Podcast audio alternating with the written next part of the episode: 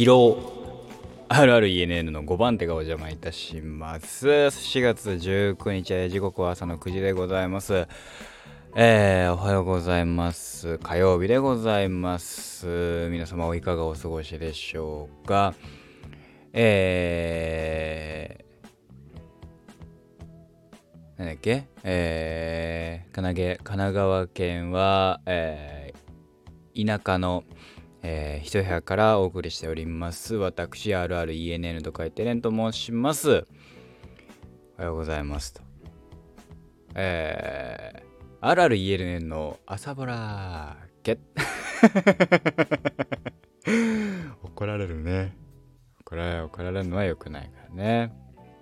ですけどまあねゆっくり喋、えー、らせていただくんですけどまあ今日は京都でですね微妙にですね疲れてるんです。というのはですねあのー、えー、まあリアルタイムはですね私が今喋ってるのはですね19日の2、えー、12時30分ほどですね非常にですね私は眠いんです。っていうのは今日あの本当ならば、えー、10時頃、えー、夜の 10, 10, 時頃ね。だから18日の夜22時に、えー、あのギターの配信をしようと思ってたんです。これは本当です。ところがですね、え今日の、え夕ご飯ですね、え夜ご飯がですね、え焼きえー、焼き、焼き鳥でね、たこ焼きにするという話になってまして、で、まあ、たこ焼きの準備をね、したんですよ。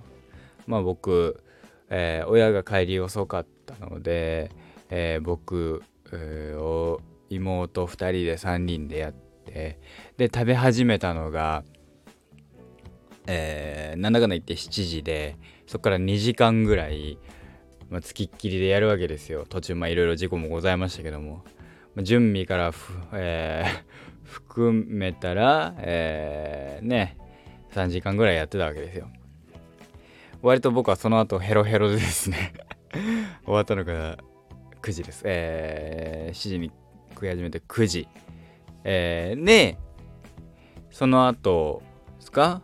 えー、っと、うん。で、まあ、ね、その後飯食い終わって妹たちをさっさと風呂に入れ、で、まあ、えー、親が入り、最後に私なので、えー、それをしたらですね、気づいたら11時半なんですよ。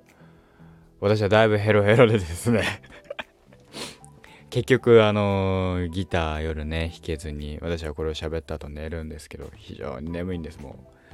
あのー、本当ならばこの時間ね、僕は山田裕貴くんのオールナイトニッポンクロスを聞いて、今日はスペシャルウィークです。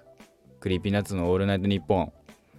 どうやらあの松永くんがコロナ感染しちゃったみたいで、今日はお休みということでございますけども。ね。いや、昨日の夜あった佐藤光さんの、佐藤光晴さんの、えー、ラジオがあってそこでちょっと声がおかしかったんですよね。なんかなんか声枯れてんな松永君と思ったら、えー、先ほど今確認しましたけど。なんか今日の夜8時ぐらいに出てたんですね。あの松永君がクリップあのウイルス感染と。あってことはあれだったのかな？今日の、えー、沼にはまって聞いてみた。出てなかったのかな？わかんないけど。まあ、そんなことを思いました。まあね、しっかり休んでいただきたいなとは思いますけど。いやー、だからね、どう、どう、どうなんすかね。うん。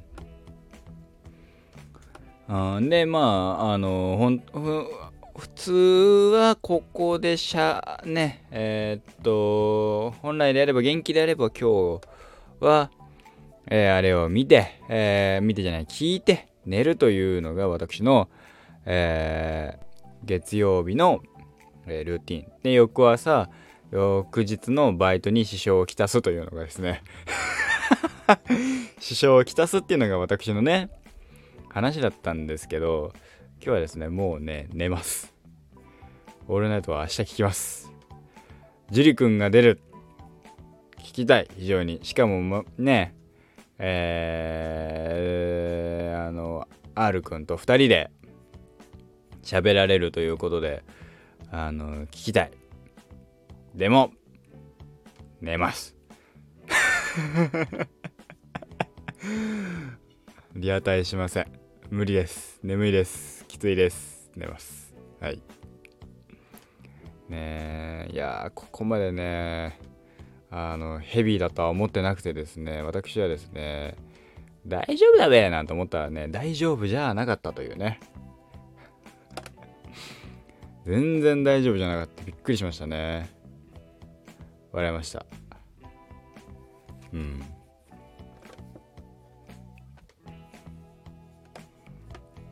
ね意外と意外とそこまでねあのー、疲れないだろうと思ったらしっかり疲れました。ね。いや慣れないなんか普段やってる料理とまた違うからね僕。普段さあの何？あのパスタとかよく作っててさパスタとか作るとかだったら全然さ疲れとか関係ないんだけどさそれをやってたとしても普通にギターやってたんでしょうけど。準備から何からいろいろあるとねすごくしかも初めてちゃんと頭からケツまでやったので疲れましたね朝から疲れたって話をするのも良くないと思うけどね。うん。ということで申し訳ないんですけど、こう、今日の朝の配信に関しては10分で終わらします。20分も喋ってられません。僕はもう眠いです。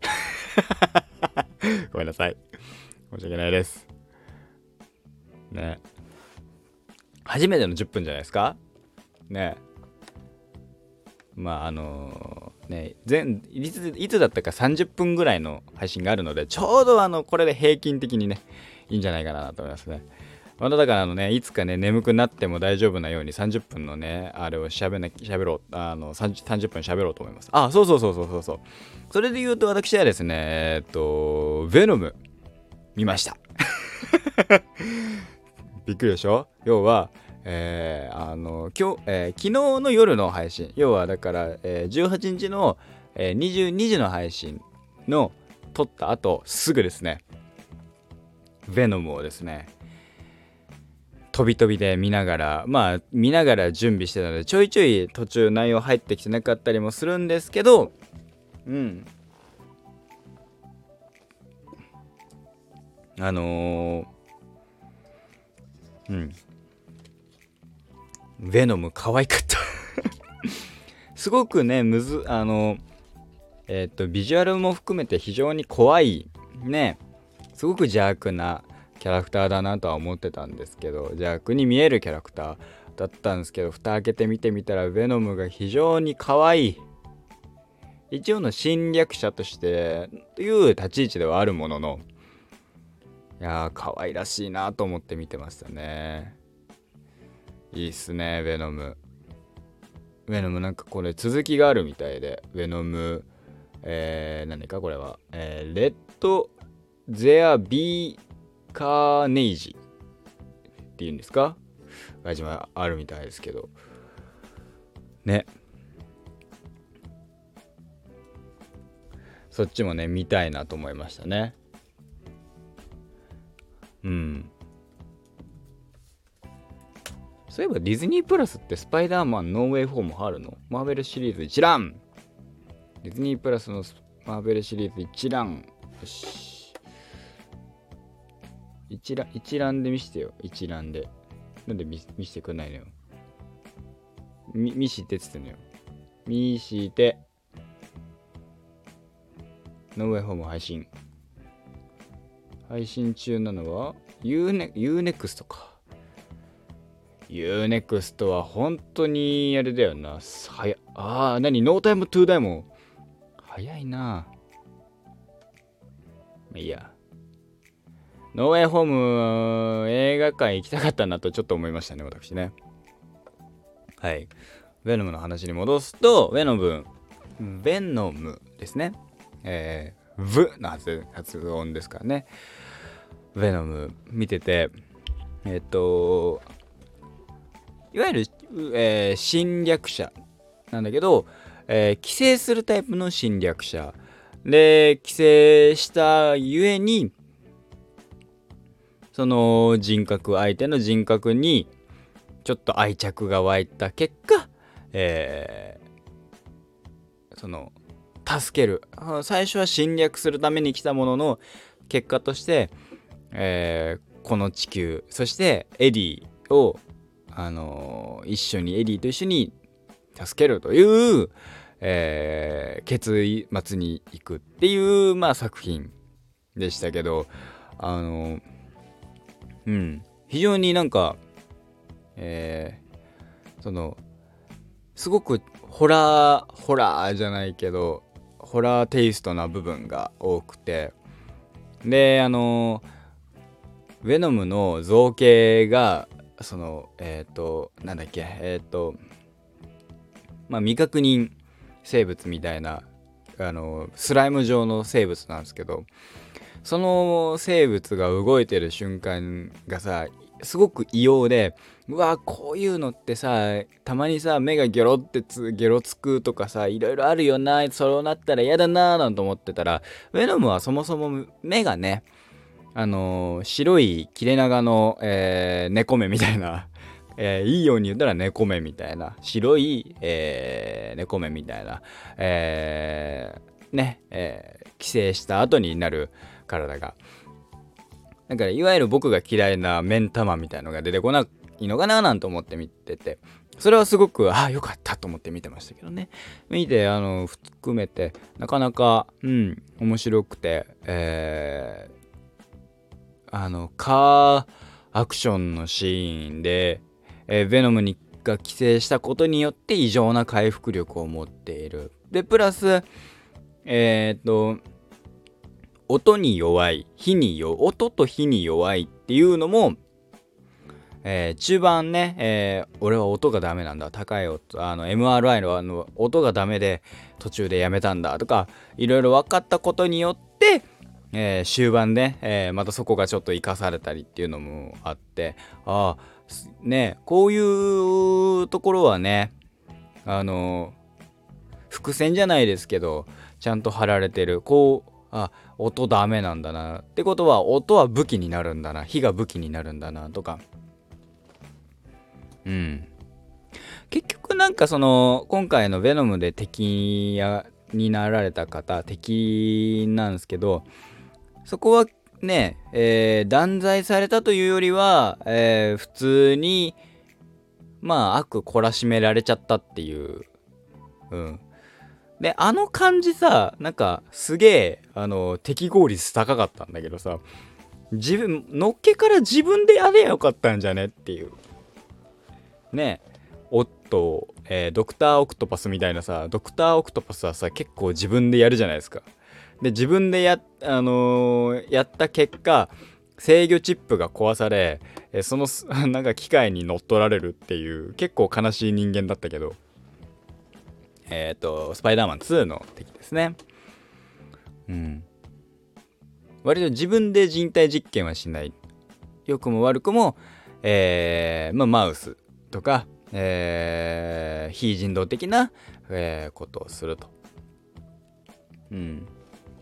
まあシンプルにヴェノムが可愛らしい、えー、ですね。その、すごく、すごくツンデレ感。ね。ちょっと、ね、意志の持った、うん、スタン、スタンドともまたちょっと違うけどね。うん。で、悪いや、いいやつを、で、その、徐々に、徐々に徐々に仲良くなっていく。で、まあもう、うん。で、ジャーナリストとか含めて、なんかいろいろとね、生かされる、生かされた設定が、うーん、あ、だからかなみたいな、その、かっこつきでもね、ジャーナリストだからかなみたいな、えー、のは、割と序盤の方で終盤そこはやっぱねアクションになったりもすればするほどジャーナリストっていうのはねあんまり関係なくなってきてねゴリゴリヴェノムっていうヴェノムが大暴れみたいな状態でしたね。うん。やっぱまあ面白いですね。うん。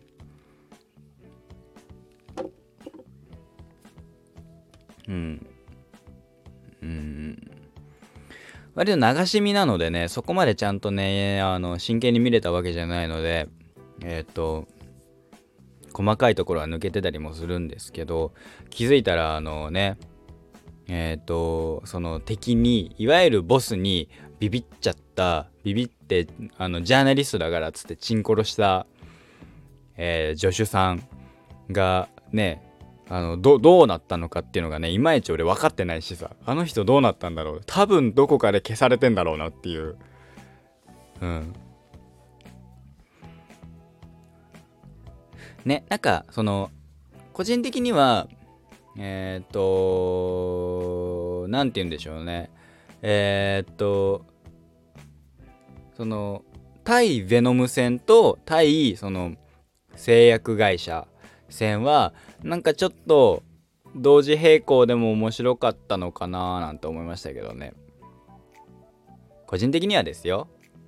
あれ結局そのその終わり方だともちろん解決はしてるんだけどいいのかな？悪い、うん、まあねそのその世界ではすごく有名な製薬会社だから。まあ実は裏では非人道な的なことをした結果できた製薬会社。まあねどんな薬もね結局認証実験とかってある種、えー、ねどうなのっていう倫理観とかいろいろねまあ難しい問題はあるんだけど、ある種の人体実験になったりもするんじゃないのなんて、えー、言われたりもしますけどね。えー、まあまあまあそこもそこに踏み込むとねいろいろとあのいろいろんなところにね 大変なことになるんでしょうねとか思ったんですけどね、うん、まあまあまあまあ非常に僕は、えー、ヴェノムは楽しんだ作品ですね。見てて。あのー、途中からヴェノム怖いからヴェノム可愛いになって。なんか俺友達みたいな。でまたなんかあのね。えー、地続きの世界観そのえっ、ー、と作られた世界観なんだけどその世界観っていうのは割とリアルに近い。だから宇宙人がなんだ友宇宙人を友達みたいなってかみたいなそういう、えー、ニュアンスの、えー、ボケ、えー、ボケじゃないけどそのコメディみたいな、えー、風のところはおちゃらけた部分っていうセリフ回しとかはあアメリカ映画っぽいなとこも思いつつそのその世界でも ET っていうのがあったんだなってだからこそあちょっと地続きもしかしたらそういう生物いるかもねってどこか思わせる思わさられる、えー、ような世界観っていうちょっと怖さと、えー、含めてね面白かったですねいやー、マーベル系見すぎだよ、俺最近。なんかね、聞いた話によるとですね、インクレディブル・ハルクにですね、トニー・スタークが出るらしい、出てるらしいんですよ。どういう話かわかんないんだけど。ちょっと見ようかなと思ってね、Amazon プライムにありますので、私はあの、インクレディブル・ハルクとか、あのね、007シリーズを、えっ、ー、と、ダニエル・クレイグのね、007の、俺、カジノロワイヤルしか見てないので、その次ね、え、慰めの報酬からノータイム、えっ、ー、と、スペスペクターとか、えー、スカイフォールとかね、えー、見たいなと思っておりますと。あれもかっこいいからね。結局、えー、しばらく映画を見続ける、えー、しかもまあ僕が好きな、えー、ゴリゴリな感じのねヒーローだったりあのハードボイルドものだったりとか、えー、いろいろするという話でございましたはいえー、なんだかんだ言って1時、えーね、同じ時間20分ぐらいやりましたね はい、以上私の配信でございました。えー、ギターの配信が最近投稿できていません。すごく、あのー、なんていうんですかね。あ、やばいと思っております。以上、私の配信でございました。今日も一日いってらっしゃいませ。